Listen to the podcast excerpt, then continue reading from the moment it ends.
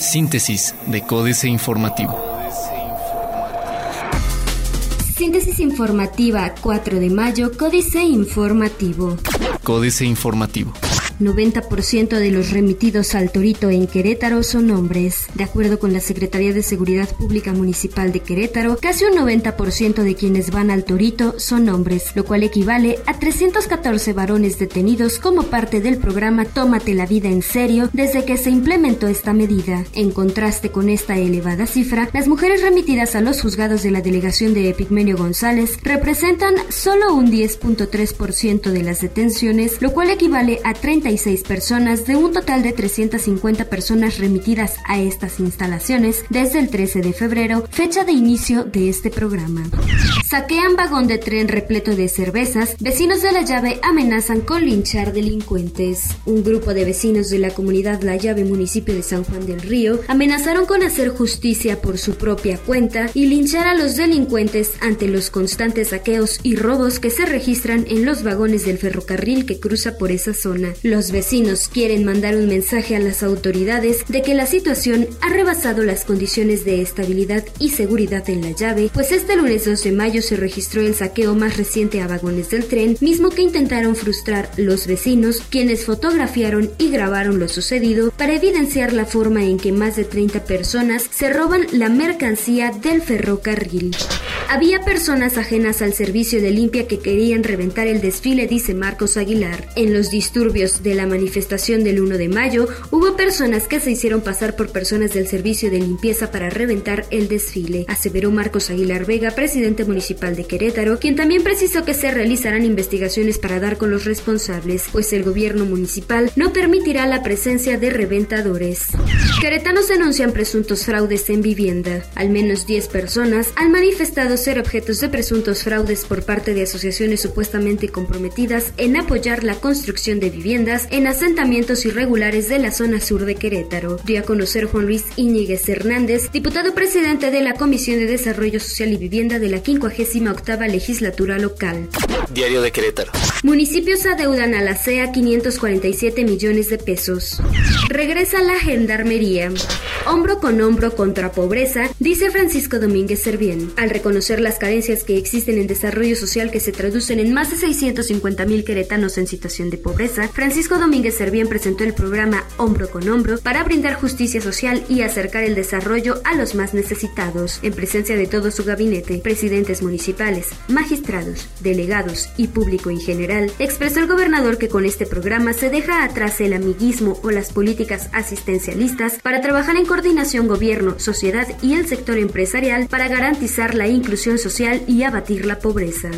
Cuarto de guerra. Hooligan. Fuertes y frecuentes fueron las broncas causadas desde el palco que usa el director de la Facultad de Derecho de la UAC, Ricardo Ugalde, en el Estadio Corregidora. En varias ocasiones durante la temporada, el licenciado Hooligan no pudo contener los ímpetus de sus invitados y familiares, quienes insultaron y arrojaron chela a los jodidos locales y visitantes que no tienen palco. Ya se imaginarán la que estuvo a punto de armarse al final del partido del viernes contra Pumas, cuando los invitados del señor director insultaron a cavernícolas de mayor alcance como los de la Rebel. Plaza de Armas. A Queretanos 98% de obras. Asume Ricardo Alegre, delegación del Infonavit. En representación del director general del Infonavit, David Penchina Group, el subdirector general de Administración de Personas, José Alvear Maldonado, dio posesión a Ricardo Alegre Bojorques como delegado del Instituto del Fondo Nacional de la Vivienda para los Trabajadores en Querétaro. Alegre Bojorques es ingeniero químico por la Universidad Nacional Autónoma de México. Nadie me convocó al desfile, alega Marcos. El corregidor. Proyectan repunte en ramo de construcción. En pobreza, 675 mil personas en Querétaro. Evaluarían implementación de taxímetros. C4 registra avance del 80%. Noticias. Descuentos hasta de 50% con Turiste. Aporta industria de la construcción el 8% del Producto Interno Bruto, dice Colegio de Arquitectos de Querétaro. Rehabilitan caminos ante la próxima temporada de lluvias. Reforma. Hipoteca Pemex hasta plataformas. Envían paisanos solo 10% de sueldo. Los mexicanos que trabajan en Estados Unidos envían a sus familiares en el país solo 10.15% de su ingreso total, según un análisis del Centro de Estudios Monetarios Latinoamericanos. Nueve décimos del ingreso que obtienen los mexicanos inmigrantes en Estados Unidos, principalmente como retribución a su trabajo, se dedican a gasto interno en ese país, es decir, se destinan a erogaciones para manutención, salud, pago de impuestos, de seguridad social y cubrir pasivos, incluyendo el pago de hipotecas, menciona Jesús Cervantes, responsable del estudio.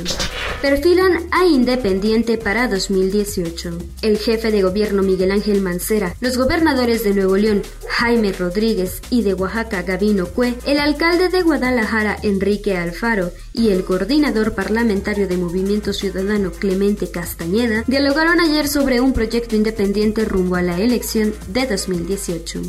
Deben grandes causantes 178 mil millones de pesos. La jornada. Grandes empresas no pagaron impuestos por 60 mil millones. Gastó el gobierno 254 mil millones adicionales a lo aprobado para 2015. México puede mantener ritmo actual de crecimiento si sigue la expansión en Estados Unidos. Cae el país en nivel de confianza de inversionistas internacionales. México descendió nueve lugares en un ranking de confianza de inversionistas internacionales en un entorno de incertidumbre hacia la evolución de la economía en los mercados emergentes. En una lista de 25 países, México se ubicó en la posición 18 en el índice de confianza de inversión extranjera directa en el mundo de la consultora A.T. Kearney. Este es el nivel más bajo de México desde 2012 en dichos reportes. Excelsior. Se fortalece el dólar, avanza más de 2%. El Banco de México recomprará bonos. Por corrupción e inseguridad, inversión foránea busca otros nidos. Se mantiene contingencia, estos autos no circularán el 4 de mayo. Se mantiene la fase 1 de contingencia ambiental en la megalópolis del Valle de México. El miércoles 4 de mayo no circularán los autos con engomado rojo y azul, así como vehículos y motocicletas con terminación de placas 3, 4, 9 y 0. Esto sin importar el holograma de verificación. Internacional. Después de cuatro meses de estancamiento, los españoles tendrán que volver a las urnas. Oposición brasileña pone condiciones a vicepresidente para entrar en posible gobierno. Bad Trump. Reforma. Donald Trump su muro y su desprecio por el Tratado de Libre Comercio de América del Norte estarán en la boleta para elegir al nuevo presidente de Estados Unidos. El contundente triunfo del magnate republicano en las elecciones internas de Indiana forzaron a su más cercano rival, el senador tejano Ted Cruz, a retirarse de la carrera. Posible nuevo ministro de Hacienda de Brasil, el país debe cambiar su trayectoria de su deuda. Otros medios. GoPlay, el smartphone que refuerza la gama media de Alcatel con valor añadido. Baico, la app que te recompensará por moverte en bici. Alistan parque de diversiones erótico. Adiós Big Data. ¿Cuál será la próxima tendencia en datos? Financieras. Dinero. Contaminación. Pagamos factura con salud.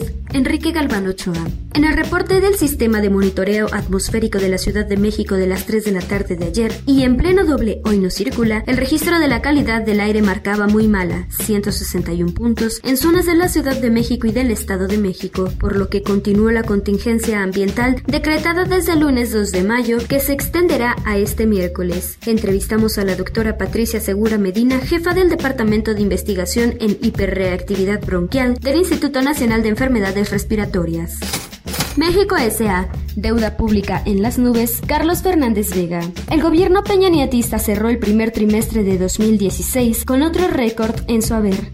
El último día de marzo pasado el saldo de la deuda pública alcanzó un nivel cercano a 9 billones de pesos, monto 50% mayor al que recibió de la banda calderonista poco más de tres años atrás. Así, las presuntas autoridades han endeudado hasta la coronilla a los mexicanos y muestra de ello es que solo en los últimos tres lustros, de Fox a Enrique Peña Nieto, dicho saldo se multiplicó por cuatro y el débito por habitante lo hizo por siete.